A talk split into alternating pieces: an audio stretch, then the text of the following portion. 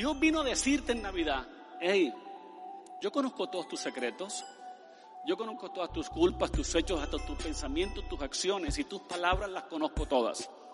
¿Y sabe qué? Te sigo amando.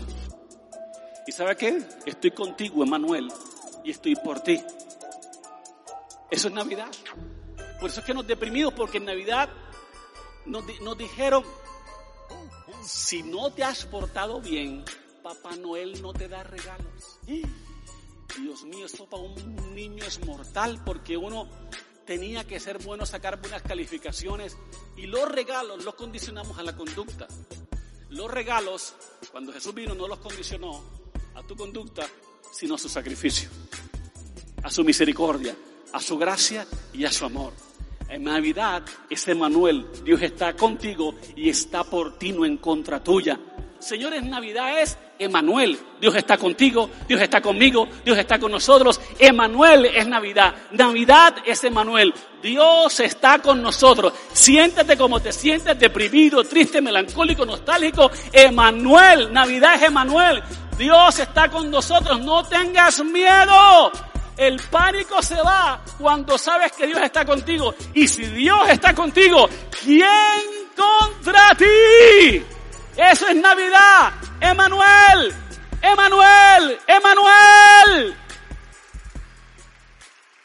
Lucas 2 del 8 en adelante. Lucas 2 dice que en esa misma región había pastores que pasaban la noche en el campo eh, turnándose para cuidar sus rebaños. Sucedió que un ángel del Señor se les apareció. La gloria del Señor los envolvió en su luz y se llenaron de temor. Pero el ángel dijo, no tengan miedo. Miren que les traigo buenas noticias que serán motivo de mucha alegría para todo el pueblo. Hoy les ha nacido en la ciudad de David un Salvador que es Cristo el Señor. Esto les servirá de señal. Encontrarán a un niño envuelto en pañales y acostado en un pesebre. De repente apareció una multitud de ángeles del cielo que alababan a Dios y decían, Gloria a Dios en las alturas y en la tierra paz a los que gozan de su buena voluntad. Amén. Ahora, la mayor festividad en el año es la Navidad. Y te voy a decir por qué. Porque ninguna otra celebración dura como dura la Navidad. La Navidad es todo un mes y hasta casi nos cogemos y nos extendemos hasta enero. De hecho, es 6 de enero, es el Día de los Reyes, hasta los Reyes aparecen no solo en Navidad, sino en enero. Ahora, mucha gente empieza la Navidad en su agosto. En agosto los, los negocios comienzan a colocar cosas alusivas a la Navidad para crear ese ambiente y poder generar ventas mejores, ¿verdad? Eh, durante la Navidad millones de personas alrededor del mundo parece que dejan de hacer sus quehaceres y se enfocan en adornar sus casas, en enviar tarjetas con mensajes navideños, en comprar regalos, en ir a fiestas de Navidad, asistir a la iglesia, a obras de teatro como las que vamos a tener nosotros este miércoles, un especial navideño increíble que va a pasar a Golacuña aquí, pero vale la pena venir este miércoles acá, ver programas especiales en, televisión eh, de Navidad, cantar villancicos. ¿Quién no cantó villancicos? ¿Quién no le encanta? Me gustan los villancicos en inglés y en español. Yo pertenecía a un grupo en mi barrio, Manga, ahí en el Callejón Porto, que una hermana nos, nos reunió y cantábamos villancicos, yo tocaba la armónica y a veces los tambores, en fin, y, ¿quién no cantó Antón Piruriruriru, Tutania Tuturumainá, verdad? A Belén, pastores, vamos, es, es, increíble, tengo recuerdos vívidos de muy preciosos de, de la Navidad, ¿verdad? Los shows que se hacen, el ambiente, hay los establecimientos comerciales se visten de Navidad en todo el mundo, no solo aquí, se visten los centros comerciales, por supuesto, para tener más clientes. Está Papá Noel por acá, ahora con la película Frozen, en fin. Y cuando llega la Navidad, no se puede negar, se sabe que es Navidad porque hasta los alcaldes, los gobernadores, los presidentes, la ciudad se viste de luces. Todo el mundo espera las famosas luces de Navidad, ¿verdad? Eh, el, alumbrado público de la Navidad es distintivo de estas fechas y no hay otra, ¿verdad?, en la cual las luces de la Navidad nos den la señal de que empezó la Navidad. Ahora, si uno se pone a pensarlo, es increíble que el nacimiento de un pequeño este, bebé campesino, ¿verdad? En, una ciudad pequeñísima de Belén, eh, hubiese ha cambiado el mundo. Un nacimiento de hace dos mil años revolucionó el mundo, ¿verdad? Y ese nacimiento fue allá en el Medio Oriente, en un pueblo en medio de la nada que haya causado conmoción. Ese pequeño nacimiento de Jesús en Belén, en ese pesebre, ¿verdad? Donde estaba la mula, el buey, en fin, y todo ese escenario que hacíamos en, en la Navidad, en el famoso pesebre que hacemos, ¿cierto? Que toda, mi abuelita me enseñó a hacerlo eh, el patito, ¿verdad? Con las ovejitas, eh, en fin, el, pesebre que, desde niños todos crecimos con ello de una forma muy inocente y muy bella, ¿verdad? ¿Quién iba a pensar que ese pequeño pesebre, Medio Oriente, por allá, en una ciudad que nadie había oído, hubiera provocado eh, este, congestiones de tráficos en Tokio, en Río de, Janeiro, en Nueva York, en Londres, en Moscú, en todos los lados. Si tú miras la época más ocupada, donde la gente sale a las calles, donde la gente este, se moviliza y se genera congestión de tráficos, es en la Navidad. Ahora quizás te hayas dado cuenta de que cada vez que revisas tu calendario, te das cuenta de que la Navidad transformó la historia del mundo en dos, como tu vida y la mía. ¿verdad? Cuando tú escribes tu fecha de cumpleaños, por ejemplo, la mía es mayo 28 del 68, es después de Cristo, desde C, AC y DC. Cuando Jesús nació en Navidad, Él partió la historia de la humanidad en dos, antes de Cristo y después de Cristo. Tu cumpleaños es un indicador de que la Navidad, la natividad, el nacimiento de Jesús afectó tu cumpleaños, afectó la era mundial. Antes eh, la era era antes de Cristo, ¿verdad? Si estudias historia, y ahora la era después de Navidad es después de Cristo. Eso es algo impresionante. Cualquier acontecimiento en la historia, sí, o en tu agenda, ha sido eh, marcado por el hecho de que Jesús vino. Así que la noche en que Jesús nació en Belén, un grupito de pastores bien humildes estaban cuidando sus rebaños en un, eh, de ovejas en un campo cercano, ¿sí? Ah, y mirando las estrellas no parecía nada diferente como otra noche, pero estaban a punto de que algo transformador iba a ocurrir en la vida de esos pastores, ¿verdad? Sino que también los pastores iban a ser testigos de un milagro grandísimo y ese milagro grandísimo iba a impactar el mundo, ¿verdad? El mundo después de la Navidad no fue igual. De repente él, se hace un resplandor, viene ángeles, el cielo se iluminó. De hecho, curiosamente, no quiero ser místico ni nada, pero el 21 aparece una estrella que hace 800 años no aparece y no se va a volver a ver en otros 500. O sea, las señales de los tiempos, todo apunta ya. Miren el blog que voy a poner el, el, martes y van a ver qué lindo es como Dios organizó todo, ¿verdad? Y a los pastores en Belén les pareció increíble y sintieron un miedo tan tremendo que el ángel le tuvo que decir, y no tengan miedo. ¿A quién nos asusta de ver algo así? El ángel le dijo, les tengo una buena nueva de mucha alegría para todo el pueblo. Ahora, si es así, que los ángeles, el primer anunciamiento fue que era gran alegría para todo el mundo, ¿por qué las personas, en vez de estar este, emocionadas para la Navidad, hoy están fastidiadas, hoy están estresadas?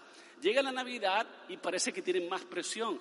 La gente no se regocija. De hecho, en la Navidad muchos sufren de estrés, de, de estrés, es como si fuera una obligación, se deprimen se deprimen constantemente, ¿verdad?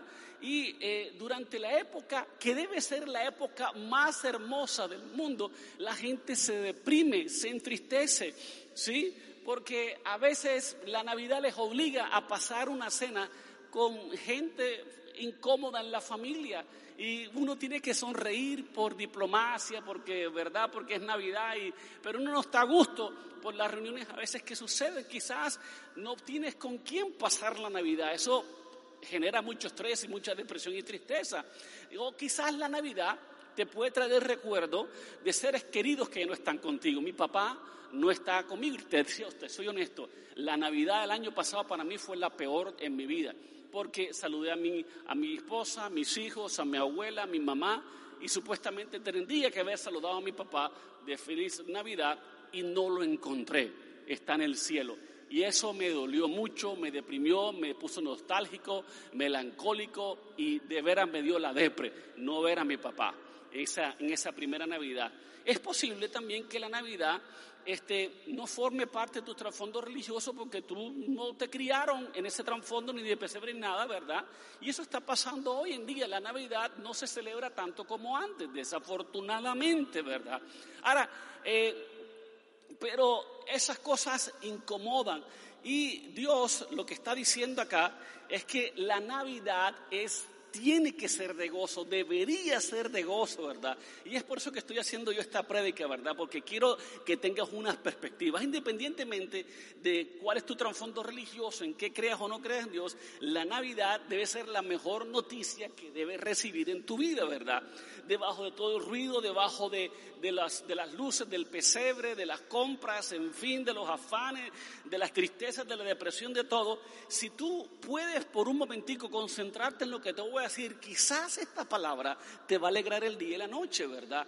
Eh, porque hoy quiero hablarte precisamente por qué celebramos la Navidad.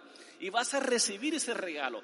La Navidad significa regalo, regalo, regalo de la Navidad que Dios tiene tiene tres cualidades muy singulares que ningún otro regalo las tiene. Primero que todo, es el regalo a que más caro que hayas podido recibir jamás. La Navidad fue el regalo que más caro que Dios nos ha dado a la humanidad. La segunda es que es el único regalo que durará para siempre. Cuando te regalan a ti cosas en Navidad, las cosas no te duran en enero ni te llegan a febrero. De hecho, si eres ácido con los juguetes que te dan, no te van a ayudar ni siquiera seis meses los regalos que te dan en Navidad. Pero Jesús es el regalo que te va a durar toda la eternidad. Finalmente, denle un aplauso pues mientras cojo aire acá. Entonces, la primera es el regalo más caro, la segunda es el regalo que más durará y la tercera es que es extremadamente práctico este regalo. ¿Saben por qué? Porque lo vas a usar diariamente por el resto de tu vida. ¿Quién no necesita de Jesús diariamente en su vida? Todos nosotros. Es lo más práctico, es el mejor regalo. Así que no estás aquí por accidente. Dios planeó tu nacimiento y antes de que naciera sabía que llegaría este momento, ¿verdad? Y preparó este regalo de Navidad por ti. Ahora, la noche de la primera Navidad, de la que te narré ahorita en Lucas, el ángel anunció que el nacimiento de Jesús tenía tres propósitos. Y ojalá no note, creo que está en pantalla. La Navidad es un tiempo de celebración. Que no se nos olvide eso. La Navidad es un tiempo de celebración. La Navidad también, y esas tres cosas voy a hablarles hoy, es un tiempo de salvación. No solamente eh, celebración, sino de salvación.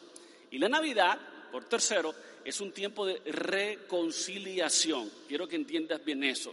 Irónicamente, la mayoría de las fiestas de Navidad ignoramos por completo a la persona que nació en Navidad. Se supone que cuando tú vas a una fiesta de cumpleaños, el homenajeado sea el centro de atención. Resulta que en la Navidad, el homenajeado que es Jesús, la gente no ignora. La gente se va al pesebre, se va a las luces, se va a los regalos, se va a los afanes, se va a las preocupaciones, a la ocupación de la vida. Y el objeto de toda nuestra atención, que es Jesús, lo olvidamos completamente, ¿verdad? Con frecuencia se pasa por alto que Jesús es la razón de esta estación. La razón por la cual eh, celebramos esta temporada es debido a Jesús. ¿Verdad? Pero nos vamos con Papá Noel, con Anton Piruliruriru, con Tutaina Tuturo Mainá, ¿verdad? Y ahora salió Frozen, y Frozen como que se olvida uno de Jesús, y ahora es let it go, let it go, let it go, y no Jesús, Jesús, Jesús, ¿verdad? Y para remate salen, sacan Frozen 2. Así que nos complicó la vida.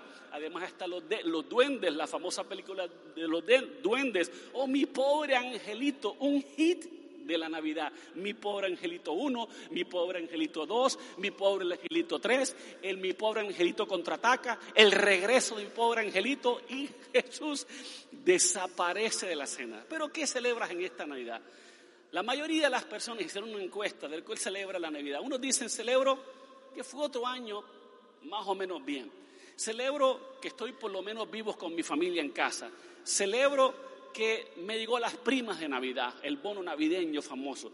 Celebro que me dieron el aguinaldo. Celebro que por lo menos mi hijo volvió al ejército salvo y sano. Celebro que este, ya terminé todas las compras. Celebro que sobrevivía el virus quizás. Y todas esas cosas son importantes. Ahora, preparar una Navidad en casa es angustiante, especialmente la mamá, ¿verdad? Pero porque ponerle luces a una casa, cocinar, eh, eh, eso crea mucho estrés, ¿verdad? Pero el primer propósito de la Navidad no simplemente es decorar, y háganlo por favor, sino es celebrar. Nos damos cuenta que cuando observamos las primeras palabras que el ángel le dijo a los, pastores en Belén, sí, dice, les traigo buenas noticias que serán motivo de mucha alegría. Así que en la Navidad a gozarse, señores, a celebrar, a, saltar en un pie. Las buenas noticias de la Navidad merecen celebrarse por tres razones, sencillas pero claras. Primero, porque son personales. Te traigo noticias a ti te traigo noticias a ti. La Navidad es el mensaje directo a ti, personal a ti. La Navidad es personal a ti. Segundo, la Navidad son positivas, buenas noticias de gran alegría. Son personales porque son para ti, son positivas porque son buenas y son universales porque son para todo el pueblo. Entonces hay que celebrarlos con ganas, ¿verdad? No importa quién eres, lo que hayas hecho, dónde has estado, hacia dónde vas, la noticia es esta.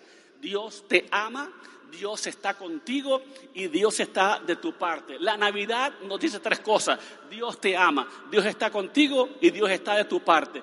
Esa es Navidad. Esa es Navidad. Dios está contigo, Dios te ama y Dios está de tu parte. Y amén. Ahora, si tú eres cristiano desde hace un tiempo, te debes saber el primer verso que todos los evangélicos o cristianos o creyentes no sabemos. Juan 3:16, porque de tal manera amó Dios al mundo que ha dado a su Hijo unigénito para que todo aquel que en él crea no se pierda, mas tenga vida eterna. Señores, eso es Navidad. Esas son buenas nuevas. La razón completa de la Navidad es el amor de Dios. Dios te ama tanto que vino a la tierra como un ser humano, para que pudiéramos llegar a conocerlo mejor, aprender a confiar en Él, para que fuéramos correspondido en amor los teólogos llaman a todo esto que te acabo de decir encarnación.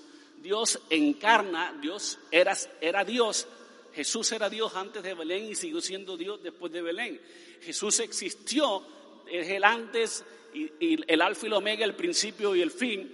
Él es, el Cordero inmolado desde antes de la fundación del mundo, pero ese Dios supremo tomó forma de siervo y encarnó en un pequeño eh, pueblo allí en Belén con un cuerpo, ¿verdad? ¿Por qué lo hizo? Porque Dios quería que lo conocieras personalmente. Dios nos ha dado a los seres humanos la capacidad de conocerle, ¿verdad? Mejor de lo que los animales pueden conocerse, ¿verdad? Dios nos creó a su imagen y semejanza. Y, y, Dios tomó la iniciativa de enviar a Jesús de manera que pudiéramos entender a su amor y la necesidad que tuviéramos de Él. Dios empaquetó a Jesús, siendo Dios, ¿verdad? Tomó siervo de, siervo, eh, se encarnó, nació para que pudiéramos comprender su amor y para que todo el mundo pudiera entender que necesitamos de Él. Ahora bien, sin embargo, nuestra comprensión de Dios es muy limitada. ¿Sabes por qué? Así que cuando Dios vino e invadió la tierra en la Navidad, que fue la mayor invasión de la historia. Muchos dicen que el, mayor evento de la historia fue cuando el hombre pisó la luna. ¿Cuántos recuerdan eso en, allá en julio del 69? ¿Verdad? La famosa eh, huella que el hombre dejó en la luna y todo el mundo se conmocionó. Pero el mayor evento de la historia no fue cuando los astronautas americanos pisaron la, pisaron la, la luna, sino cuando el Hijo del Hombre pisó la Tierra. Ese es el mayor evento de la humanidad. Ahora, Dios pudo haber escogido miles de maneras de comunicarse con nosotros, pero puesto que él, nos conoció, sabía que la mejor forma de podernos relacionar con Él era cara a cara, era encarnando. Ya Dios no quería una zarza ardiente, no quería el ángel de Jehová, no quería un mar, no quería este, figuras atrás, Él quería que lo conociéramos cara a cara.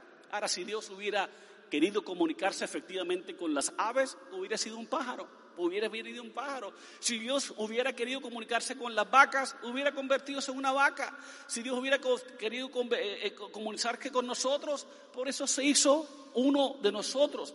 Dios, lo más curioso es que no envió un ángel, no envió un profeta, no envió un político, no envió un embajador.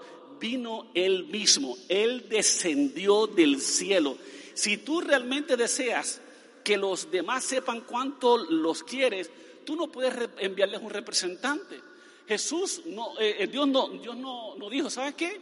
Voy a demostrarles que los amo. Ves tú cualquier otro ahí pelagato que fuera. No, fue el mismo Dios que descendió de los cielos. Y tienes que decírselo personalmente. Dios vino en persona del cielo ¿verdad? A decirte que te ama, que está contigo y que nunca te va a dejar y que hay salvación para ti y hay buenas noticias. Señores, eso sucedió en la Navidad. Eso es Navidad. La Biblia dice, la Biblia dice que Dios es amor. Dios es amor. No dice que Dios tiene amor, sino que es amor. Es amor. El amor es la esencia del carácter de Dios. El amor es su naturaleza misma. El universo existe porque Dios lo creó para amarlo. La Biblia dice, el Señor es bueno con todos, Él se compadece de toda la creación suya. Él fue creó el universo para, para amarlo. Piensa en esto, si Dios no hubiera querido amar algo, no lo hubiera creado. Todo lo que ves, las trillones de cosas que ves en la tierra y en el espacio, ¿verdad? Y las cosas que ves y que no ves, Dios las hizo para su propio deleite. Él ama todas las cosas, aunque las ensuciemos con nuestros pecados, como lo hacemos hoy en día, Él las ama y tiene un propósito para ellas. Dios, creó todo según la Biblia por compasión. Las estrellas, los planetas, los animales, las células, las especies, todos los seres humanos, fuimos creados sencillamente para ser amados por Dios. Dios no es egoísta. Él comenzó a crear todo a su alrededor para poder amar. Él te hizo para amarte, créalo o no, Él te hizo para amarte. Esa es la razón por la cual estás vivo hoy, por la cual estás respirando, por la cual estás escuchando esta preca. Cada vez que tu corazón late, cada vez que respiras, Dios te está diciendo, te amo, te amo, te amo, te amo, te amo, te amo, te amo, te amo, te amo. Te digo algo, y creo que tú vas a estar de acuerdo con esto, no existirías si Dios no hubiera querido que estuvieras aquí vivo hoy pero hemos pasado la prueba más grande de la humanidad y el amor de Dios, esto es Navidad, estamos vivos, vencimos a ese maldito virus, gracias a Dios la vacuna ya por ahí está, pero hace, hace dos mil años vino la mejor vacuna del cielo, Jesús, y por eso tenemos que celebrar. Ahora quizás tus padres no planearon tu nacimiento como en detalle el Padre Celestial planeó de Jesús, pero Dios quiso que nacieras. Independientemente de cómo naciste, Él te ama tal cual como eres. Ahora, ¿sabías, y por favor quiero que pienses en esto, que Dios pensó en ti antes de crear la tierra? Antes de crear el universo, Dios había pensado en ti. Dios sabía el plan y formuló el plan para tu vida antes de crear todo el universo. La razón por la cual creó el universo Dios es por ti. Oh, esto es muy profundo. Él concibió el planeta, los planetas, la Tierra, con todas las características adecuadas para que tú y yo pudiésemos habitarlo. La Biblia dice que por su propia voluntad, dice por allá en Santiago 1.18, mediante la palabra verdad, para que fuésemos como los primeros y los mejores frutos, los primeros y mejores frutos de su creación. Somos más importantes para Dios que el planeta Tierra. Somos más importantes que Dios, que Júpiter, que Urano, que Neptuno, que la Vía Láctea, que Andrómeda, que los hoyos negros. Somos más importantes que el universo, que la Vía Láctea. Como el amor de Dios por ti es incondicional, Él te ama tanto en tus malos días como en tus buenos días. Él te ama cuando percibes el amor de Dios o cuando no te sientes amado, Él te ama. Te ama más allá de tu conducta, te ama más allá de tu estado de ánimo, te ama más allá de tus acciones buenas o malas, te ama más de tus ideas correctas o incorrectas. Su amor por ti es invariable. Y aunque muchos no crean en Dios, Dios sigue creyendo en ti. Amén. Todo lo demás cambiará en tu vida, pero el amor de Dios es constante, permanente, continuo. Ayer, una de las cosas que he hecho en esta pandemia es casar gente y casar gente. Todo el tiempo se casan gente, todo el tiempo se casan gente. Y en la ceremonia de los matrimonios estará la parte de los anillos, que es el anillo de forma circular y la gente no sabe por qué se dan anillos en las bodas. Eso es bíblico, porque el anillo es hecho de un metal precioso como el amor. Y el anillo es un círculo sin fin, ¿verdad? Que expresa el amor continuo y sin fin de Dios para nuestra vida. Eso es Navidad, eso es constante. No hay nada que puedas hacer para que Dios deje de amarte. Tú puedes intentarlo si quieres, pero vas a fracasar, ¿verdad? Porque no depende de tu carácter, no depende de tu conducta, se basa en lo que Él es. Dios es amor, Dios no tiene amor, es amor, es una Navidad.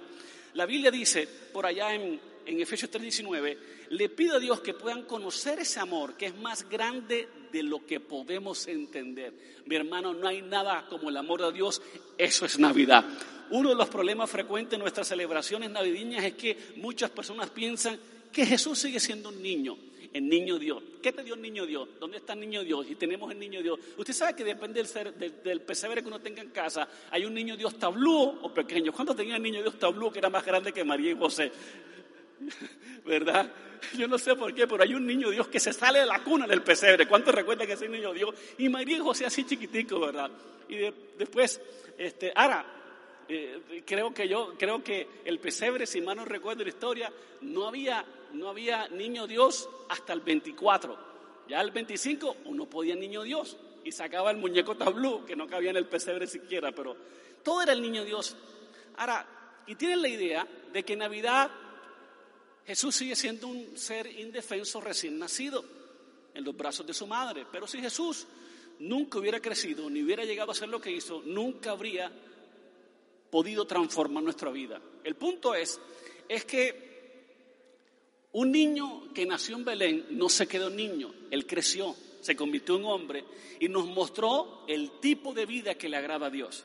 Nos enseñó la verdad, y al morir en la cruz pagó el precio por todos nuestros pecados que habíamos cometido.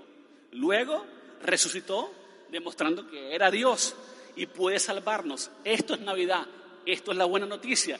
Cristo murió, resucitó, ascendió, nos salvó, nos liberó y puede salvarnos. Esto es Navidad. Sin Navidad no hay redención. Sin Navidad no hay salvación. Sin Navidad no hay celebración.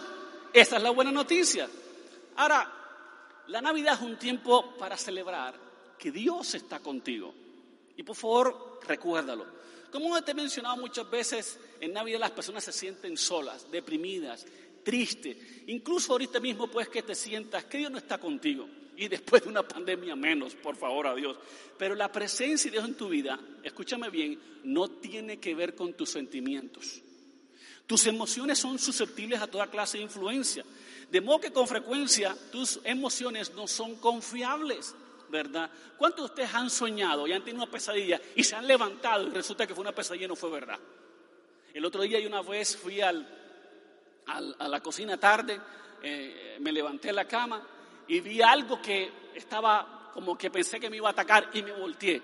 Y era la sombra del palo de coco que me estaba, me asustó. Era una falsa realidad. Ahora, tu estado de ánimo, que de pronto ustedes están en esta condición, puede ser el resultado de varios factores. Por favor, y toma nota o, o ponga atención. Por ejemplo, los recuerdos afectan tu estado de ánimo. Los recuerdos de mi papá me afectarán mi estado de ánimo, de tu papá fallecido, un ser querido especial, ¿verdad? Tus hormonas también afectan tus estados de ánimo. Nuestro estado de ánimo lo afecta a muchas cosas. Los medicamentos que estás estando tomando una pasta que te produce depresión de pronto estás alimentándote mal y eso te produce como letargo. O no estás durmiendo bien y eso produce mal ánimo. Quizás tengas una tensión o quizás tengas temores. Todas estas cosas y más afectan nuestro estado de ánimo. Siempre que empiezo a sentirme ansioso por algo, afanado por alguna situación, me acuerdo que el temor se basa con frecuencia en una evidencia falsa que todo esto que me está pasando por mí es una evidencia falsa, que no me puedo deprimir porque los sentimientos generalmente vienen de una percepción falsa. Dios vino a la tierra en Navidad para recordarte a ti a mí que Él está contigo, que Él no te va a dejar, que Él no te va a abandonar, que no importa dónde estés, es un hecho, ya seas que sientas o no sientas a Dios, la Biblia dice, ¿a dónde me iré tu espíritu? ¿A dónde iré tu presencia? Eso es Navidad, Dios está contigo. Sin embargo, conéctate con Dios en Navidad. Sintonízate con Dios, con su presencia en Navidad, en todo momento, ¿verdad? Y esa es una destreza que tienes que aprender en tu vida cristiana. A veces, nosotros a los bebés que nacen en nuestra casa, en tu casa, le ponemos los nombres de familiares queridos, ¿verdad? Por ejemplo, yo me llamo Miguel Fernando porque Miguel es el nombre del papá de mi papá y Fernando es el nombre del papá de mi mamá, o sea, de mis dos abuelos. Y me llamo Miguel Fernando por eso. O algunos de ustedes se llaman, ¿cómo se llaman? Por honrar a un familiar, ¿sí? O por el actor de la novela favorita de tu mamá. Y te llamas, eh, qué sé yo, no quiero mencionar a nadie, no quiero meterme en líos con algunos de ustedes, ¿verdad? Pero todos nos llamamos porque los nombres simbolizan algo. ¿Sí o no? Dios mandó, escúchese bien esto, que a Jesús le pusieran varios nombres para explicar el propósito que lo trajo a la tierra. Y uno de los nombres de Jesús es Emmanuel, Emmanuel, que significa Dios está con nosotros. No sorprende entonces que el ángel le dijera a los pastores no tengan miedo, uno pierde miedo cuando sientes que Dios está cerca. La presencia de Dios es lo que vence el pánico. Señores, Navidad es Emanuel. Dios está contigo, Dios está conmigo, Dios está con nosotros. Emanuel es Navidad. Navidad es Emanuel. Dios está con nosotros. Siéntete como te sientes, deprimido, triste, melancólico, nostálgico. Emanuel, Navidad es Emanuel. Dios está con nosotros. No tengas miedo. El pánico se va cuando sabes que Dios está contigo. Y si Dios está contigo, ¿quién contra ti? Eso es Navidad. Emanuel, Emanuel, Emanuel. Ahora, yo entiendo que quizás fuiste abandonado por tu esposo o por tu esposa. Yo me he enterado que en plena Navidad una esposa encontró a su esposo con otra. Abandono, se fue con otra. Quizás experimentaste el abandono de tus padres de pequeño o de joven. Y eso dejó una huella en ti. Quizás tus hijos te abandonaron porque te vieron ya obsoleta y vieja, qué sé yo. O por personas que creían que eran tus amigos y te dieron la espalda y ni siquiera se despidieron. Todos aquí, incluyéndome a mí, hemos enfrentado alguna vez el dolor, la aflicción producida por el rechazo en todas sus formas. Puedes haber experimentado también el aguijón de ser negro, de ser indio o de ser pobre, de tener familiares ricos que te miran por encima del hombro, que cuando vas a la casa de ellos entras por las puertas traseras, que no te prestan el carro para dar una vuelta o te llevan a casa, sino que tienes que coger casi que mototaxi, a pesar que tienes un tío rico, no te pone la atención y eso es rechazo y eso duele. Puedes haber experimentado también abandono, eso es abandono. Pero ¿sabes qué? Dios no te ha abandonado. Él es Emmanuel. Dios está contigo. Él dijo, nunca te dejaré ni nunca te abandonaré. Una de las más grandes promesas en la Biblia, muy conocidas por todo el mundo, de estas promesas que han, le han dado la vuelta al mundo, es, está en Isaías 43, que dice, cuando pases por aguas profundas y gran tribulación, yo estaré contigo. Cuando pases por ríos de dificultades, no te ahogarás. Cuando pases por fuego de opresión, no te quemarás. Las llamas no te consumirán. Ahora, yo no sé qué dificultad te está ahogando ahora en este mismo momento. en qué situación te sientes oprimido. Pero sí sé que cualquiera sea la situación, Emanuel, Navidad, Dios está contigo. Dios está contigo. Dios conoce tu historia tú le importas a Dios, Él entiende lo que está pasando y Él camina contigo por esta prueba para que el agua no te ahogue, el fuego no te queme, las alturas no te hagan caer, Dios está contigo. Esto es buena nueva, esto es Navidad, esto es Emanuel, Dios con nosotros. Hácelo fuerte. Ahora, la Navidad no solamente celebramos Emmanuel, Dios está con nosotros, sino que Dios está por nosotros. Dios está de tu parte, ¿sabías? Yo creo que es bueno saber que Dios está contigo, pero es mucho mejor saber que Dios está por ti. Muchas personas piensan que Dios los está mirando para ver qué detalle malo tiene y dar el tercer paso. Como el cuadro de las ánimas benditas que uno veía en la cocina de la casa de los abuelos de uno, al lado del almanaque de Pierroja, donde estaba la vieja fumando Pierroja, sin filtro. ¿Ustedes cuántos recuerdan de Pierroja? Ustedes son viejos, ustedes son Jurassic Park. Ustedes, los que, los que saben de lo que estoy hablando, son de aquellos que cuando Dios dijo hágase la luz, debían tres meses. Y al lado del almanaque Pierroja había un cuadro horrendo de las ánimas del purgatorio, una cosa horrible.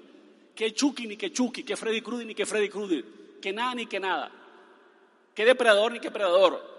La peor película de terror era cuando tú pasabas por la cocina y estaba el cuadro de las ánimas del purgatorio en la casa de la abuela. Y especialmente cuando pasabas a medianoche y vías la gente quemándose en el infierno y clamando a Dios y Dios así sentado en su trono como diciendo, sufran desgraciados, muéranse todos. Y esa imagen la tenemos en la cabeza. Religiosamente se nos inculcó de que si algo malo nos pasaba, ese fue el castigo de Dios. Y pensamos condicionalmente, nos condicionan a pensar de que todo lo malo era porque Dios se la desquitó con nosotros. Pero eso no es Navidad. Eso es un error. Dios no es sádico, ni tiene rabietas cósmicas para atacarnos. no se las quiere desquitar con nosotros. No. Navidad, Emmanuel, significa esto, Jeremías 29:11. Yo conozco los planes que tengo para ustedes, dice el Señor. Planes de bien y no de mal. para darles un futuro y una esperanza. Nadie tiene mejores intenciones contigo que Dios. No hay otra persona que conozca mejor lo que verdaderamente te hace feliz que Dios. Dios no quiere que tengas miedo. Él no solamente está contigo, Él está por ti. Él está de tu lado. En efecto, la palabra no temas se repite en la Biblia 365 veces, una para cada día del año. Cuando tú vayas pensando, Dios me va a matar, estoy en pecado, no sé qué más cosas, Dios, Dios me va a atacar, Dios te dice, no temas. El lunes te dice, no temas. El martes te dice, no temas. El miércoles dice, no temas. El jueves, no temas. Cuando estés en el médico, donde estés en tu cual lugar, donde estés volando, estés viajando, no temas, no temas. 365 veces en la Biblia se repite la palabra no temas. Así que entonces, pastor, ¿por qué me siento temeroso? ¿De dónde viene ese temor a Dios?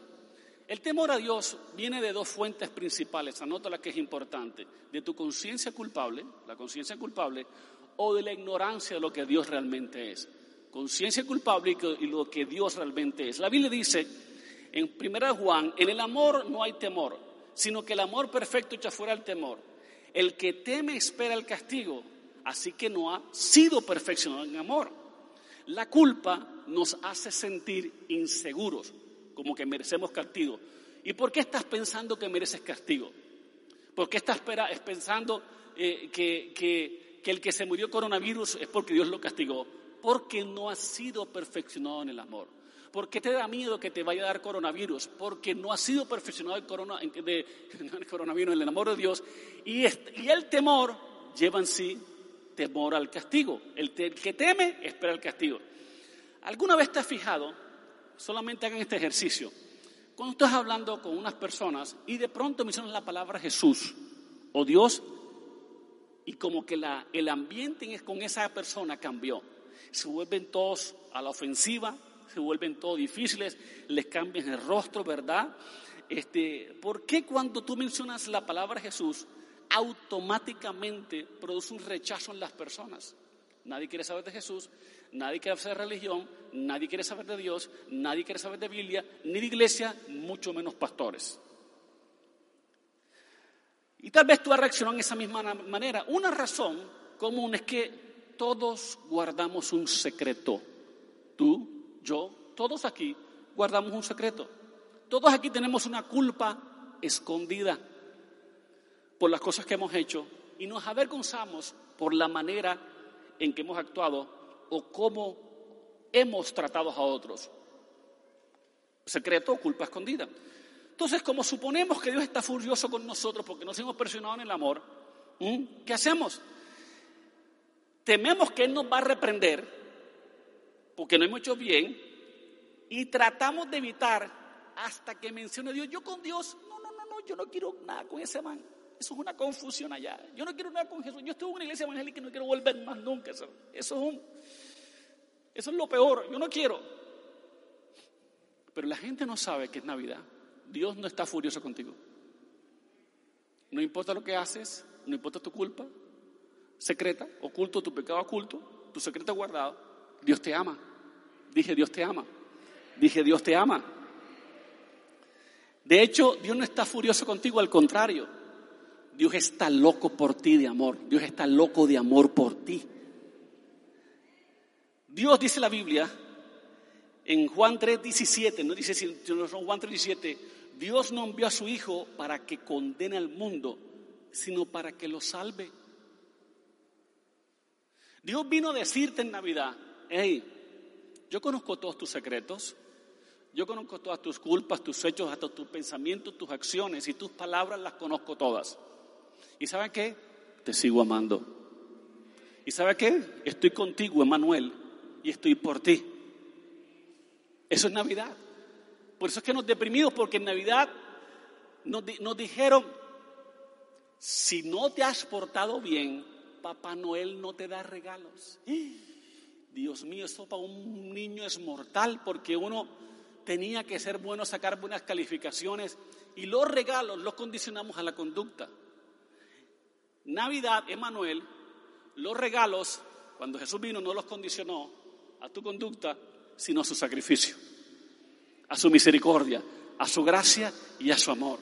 En Navidad es Emanuel, Dios está contigo y está por ti, no en contra tuya. Si estudia la vida de Jesús, entenderías rápidamente que cada vez que cometes un error, Jesús no te lo va a reprochar. Lo borra. Lo borra. La Biblia dice que Él por amor a su nombre borra tus pecados y tus rebeliones. Él vino a borrar todos tus pecados. Él vino a borrar tus errores. Él vino a borrar tus fallas, tus remordimientos. Es por eso que lo primero que el ángel le dijo a los pastores, no tengan miedo. Los pastores dijo, ay, se me apareció Dios, me va a matar. No, no tengan miedo. Navidad es Dios se te apareció para que te vaya bien, para amarte, para perdonarte, para borrarte, para limpiarte, para restaurarte, para salvarte. Eso es Navidad. Son motivos para celebrar. Ahora, la Navidad es una fiesta de cumpleaños de Jesús. A medida en que nuestra familia va cambiando, también nuestra fiesta cambia. Cuando nosotros éramos pequeñitos, mi abuela me encantaba que sacaba ese papel verde para el pesebre. ¿Cuántos recuerdan ese papel verde? ¿Y cuántos recuerdan el espejito donde ponía el cisne que simulaba un lago? Y había unos cisnes tablu, otros pequeñitos, unos boya grandes, otras pequeñitas. ¿Y quién no se acuerda de los camellos? ¿verdad? Y de Gaspar, Baltasar y Melchor, ¿verdad? y de todos esos personajes que yo te voy a hablar, si, cómo, que, existieron, pero te voy a hablar eso el, martes en, mi canal de YouTube.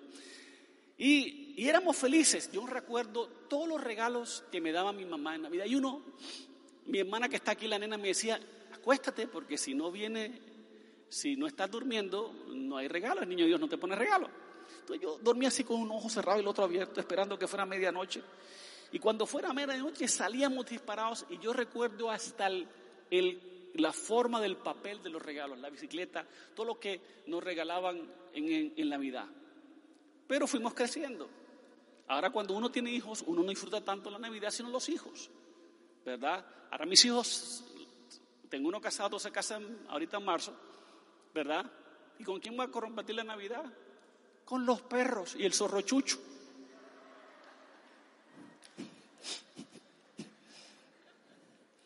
Lo que quiero decir es que lo siguiente, las generaciones van y vienen. Mi mamá está aquí en la tierra, mi abuela está en la tierra y mi abuela creo que es eterna. Mi papá no está, se fue hace año y medio. Pero el mundo cambia constantemente. La fe incomovible que nuestra familia, raza, la tiene en Cristo Jesús, nos ha capacitado para vencer todos los obstáculos que el diablo nos ha traído en la vida. Desempleo, problemas conyugales, conflictos, muertes, seres queridos, enfermedades, dificultades, todos. Es Navidad. Por la Navidad, por entender la Navidad, es que hemos sobrevivido el cáncer de mi hermana metastásico en el hígado. Ya moribunda. Más allá de la situación que estés atravesando en esta Navidad, trata de recordarte la esencia de ella. Eso marcará una gran diferencia en tu vida, te lo aseguro. El segundo propósito de la Navidad es la salvación. La salvación, generalmente, si alguien me acompaña en el piano, es la liberación del pecado, de ti mismo y del infierno. Incluye todo, pero abarca mucho más. No solo somos salvos de algo malo, sino somos salvos para algo bueno. La Biblia dice, por nuestra unión con Cristo Jesús, nos creó para que vivamos haciendo el bien, la cual Dios había planeado desde antes. Dios tiene un plan para ti maravilloso. Ahora, ¿de qué quiere salvarte, Señor? ¿Para qué necesitas un Salvador?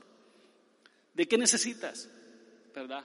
Mucha gente dice, yo quiero que Dios me libre de las preocupaciones, de la enfermedad, de mi ira, de mis malos hábitos, de mí mismo. Jesús te salva de algo, de tus errores, tus fallas, tu pecado. Te salva para algo, para cumplir un propósito. Y te salva por algo. Tú eres la causa, las mayorías de los problemas que tienes han sido por culpa tuya, por problemas, por tu respuesta inmadura, por... Si tú fueras sincero, me estarías dando la razón. La verdad, pastor, metí las patas, fui yo, no tengo otra cosa que hacer. Todos nacemos con el problema del yo, todos somos por naturaleza egocéntricos, egoístas, en verdad, tenemos esa horrible cosa de, de meternos en líos, consciente e inconscientemente. Todos hemos pecado, dice la Escritura, todos, absolutamente todos. Pero la Navidad es la, es la, es la liberación de eso. Lo peor es que el pecado crea un hábito horrible en nosotros. Consciente y conscientemente, nuestras acciones nos están diciendo, nuestros errores, nuestros pecados, nuestras culpas, nos están diciendo, necesitas Jesús, necesitas un Salvador, necesitas vida, necesitas a Dios. Cada vez que tú tengas lucha con tu carne, con tu naturaleza pecaminosa, es la manera en que Dios te recuerda, necesitas a Dios, siempre, siempre. Ahora Dios nunca se mueve, pero si te sientes a Dios de lejos, adivina quién es el que se está moviendo. ¿Eres tú? No Dios. Nuestra desconexión de Dios hace que nuestra inclinación a la carne sea peor. Navidad nos acerca realmente a la fuente de Dios para sostenernos. Sin Dios no hay matrimonio, no hay vida, no hay salud, no hay felicidad, no hay familia, no hay nada. Eso es Navidad. Porque nos desconectamos. Esa desconexión con Dios o de Dios trae preocupación, temor, ansiedad, confusión, depresión, conflicto, desaliento y un vacío increíble. La Navidad nos recuerda que no estás solo, que Dios está por ti, que Dios vino para no salvarte de algo, sino salvarte por algo. Vemos hoy el mundo, con esto de la pandemia, como el efecto global del pecado es horrible. Guerra, injusticia, corrupción, pobreza, tráfico sexual de niños y de niñas, pornografía, homosexualismo, robos de todo asesinato. Todos los problemas de nuestra sociedad son causa del pecado. Incluso las enfermedades son causadas por nuestras rebeliones, dicen las escrituras. Porque nos rebelamos contra las normas divinas de Dios. ¿Quién puede salvarnos? ¿El gobierno? ¿Pfizer con la vacuna? ¿Quién nos puede salvar? ¿La empresa privada? ¿Los hospitales? ¿Las universidades? Todas estas entidades tratan con el síntoma visible del pecado. Pero solo Dios puede transformar los corazones. Y Dios hoy, en este mismo momento, en dos minutos que me quedan de predicar, va a libertarte de la culpa de tu pasado. Todos tenemos un lastre del pasado. La culpa es el reproche de que se genera en nuestro corazón cada vez que hacemos algo en contra de la conciencia que Dios nos ha dado. Sabemos que hemos quebrado la ley de Dios. Y tenemos que recibir un castigo. Del mismo modo, cuando quebrantamos las leyes morales de Dios, que tienen carácter universal, alguien tiene que sufrir las consecuencias. Pero Dios, en vez de que las consecuencias de tu pecado las llevaras tú, las puso en Emanuel. Los puso en la cruz. La Biblia dice, porque la paga del pecado es la muerte, mas la dádiva de Dios es vida eterna en Cristo Jesús. La paga del pecado que nos correspondía a todo, la cargó Dios en su Hijo Jesús. Cuando Jesús murió en la cruz, pagó por todos los pecados que hiciste, antes, durante y después en toda tu vida. Eso se llama sustitución, eso se llama liberación de culpa al pasado. La segunda liberación que va a ocurrir hoy es la libertad de la amargura y del resentimiento. Tú no puedes negar aquí que hay heridas producidas por cosas que te han dicho o te han hecho en tu pasado. No podemos controlar lo que nosotros nos hacen, pero sí podemos controlar cómo responder.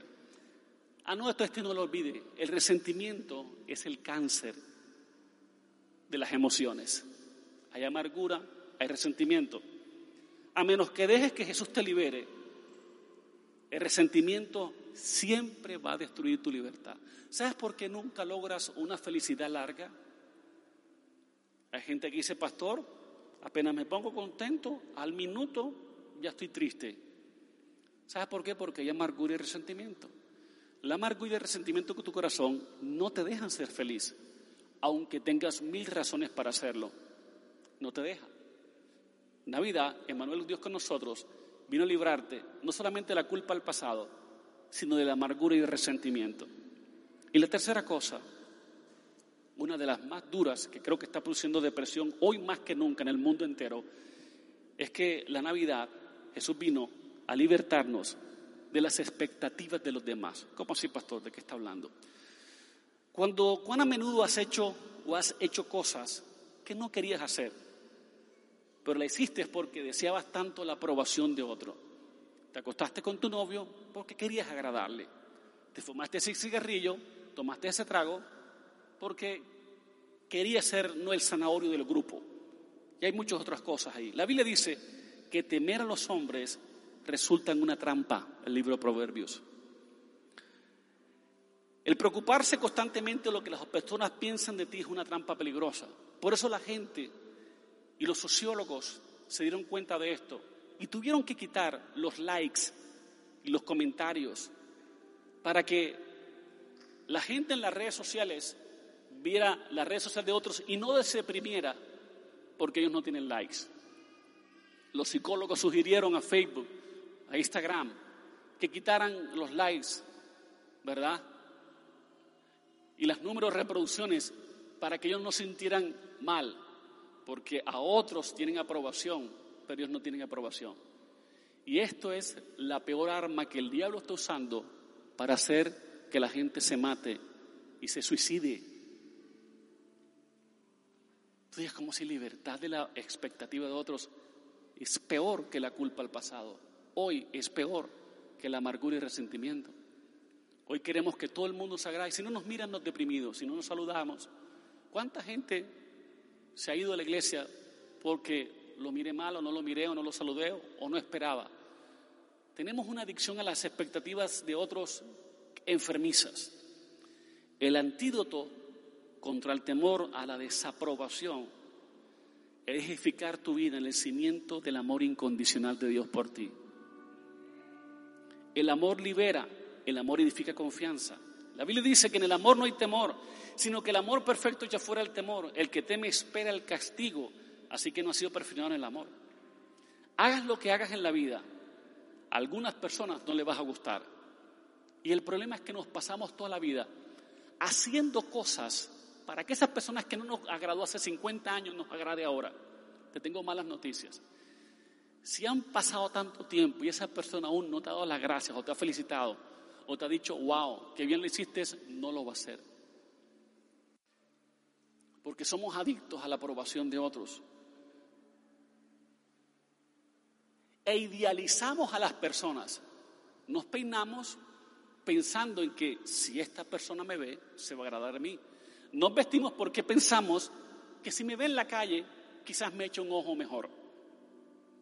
Y estamos dependiendo tanto de la aprobación de gente déspota, de gente amargada e infeliz, que no son felices consigo mismo. Y estás buscando la aprobación de un miserable cuando tienes toda la atención de Rey de Reyes y Señor de Señores. Él te ama, está desesperado por ti, está loco por ti, te ama, vino, encarnó, dejó el trono, se metió en un cuerpo humano para decirte, ¡hey! no te envió una estrella, no te envió un ángel, no te envió un político, no te envió un profeta, no te envió un embajador. Vine yo a decirte, Emanuel, aquí estoy contigo, estoy por ti, te amo y te vine a salvar, a liberar, a perdonar.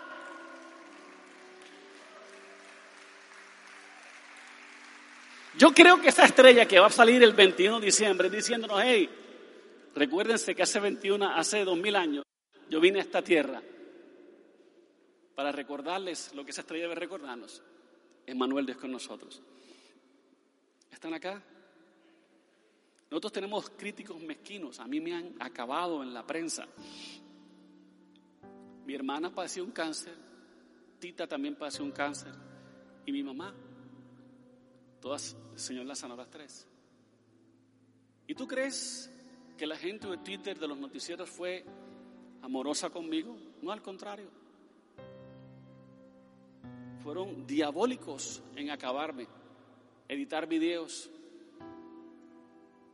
cosas que yo aplico abiertamente, que transmito abiertamente y que no producieron ninguna estupor en nadie, pero maliciosamente lo hacen, sin importar lo que uno debe estar sufriendo. Yo recuerdo que yo predicaba y mi hermana que no podía caminar, mi hermana caminaba dos pedacitos de dos pasitos y se ahogaba. Entonces en una silla de rueda, nadie sabía esto, todos los viernes y domingos yo la acostaba en mi oficina en un sofá. Y ustedes no se dieron cuenta de eso, pero a veces yo dejaba la predica un momentico y me iba allá a orar por ella. Ya con con una respiración ya muriéndose, y después volvía sonriendo. Ten cuidado de juzgar a las personas porque tú no sabes lo que están viviendo por dentro. Tienes que ser compasivo. Que las personas lleven y ten cuidado de criticar a otros. Muchísimas personas basan su identidad en las opiniones de los demás. Jesús vino, cuarto, a librarte de los hábitos adictivos. Si tú no puedes con tus hábitos, tú necesitas, necesitas un poder mayor. Y ese poder mayor es Emanuel, es Navidad. Dice la Biblia que si el Hijo del Hombre los libertare, seréis verdaderamente libres. Jesús vino a libertarte del temor y la muerte. La prueba de sigue tu fe consiste en la manera en cómo te comportas no cómo te comportas en las bodas, en los nacimientos, en las graduaciones, en los funerales. A mí me tocó hacer funerales de gente que se murió de la iglesia. Aquí, como no nos dejaban congregar, traían las cenizas. Y aquí afuera nos reuníamos con los familiares. Una mamá se le murió el papá, el hijo, la hija, y quedó sola con las cenizas de su hijo. ¿Qué le digo yo a esa mujer? Te digo una cosa, si alguien hubiera grabado ese funeral que yo le hice a esa señora ahí, que no era de la iglesia, se iba para, para su pueblo, pero quería que yo orara por ella. Fue el funeral más hermoso de mi vida. Pero es que descubrí que cuando tú y entiendes que Él les quitó las llaves del reino de la muerte a Satanás y que sin Navidad no hay esperanza que los veremos en el cielo.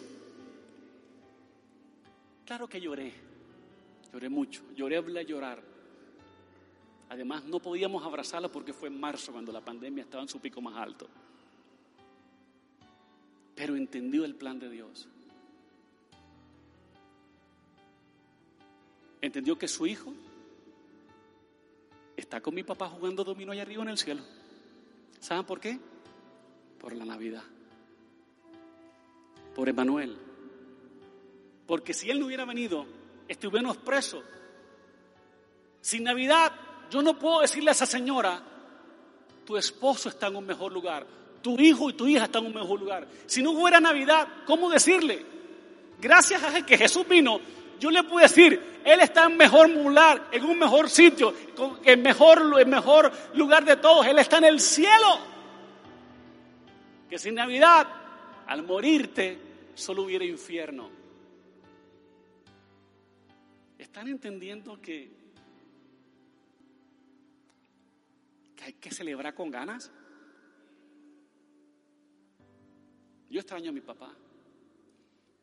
Esta mañana se me acercó, después del servicio de las 7 de la mañana, que se llena impresionantemente, un joven y una pareja.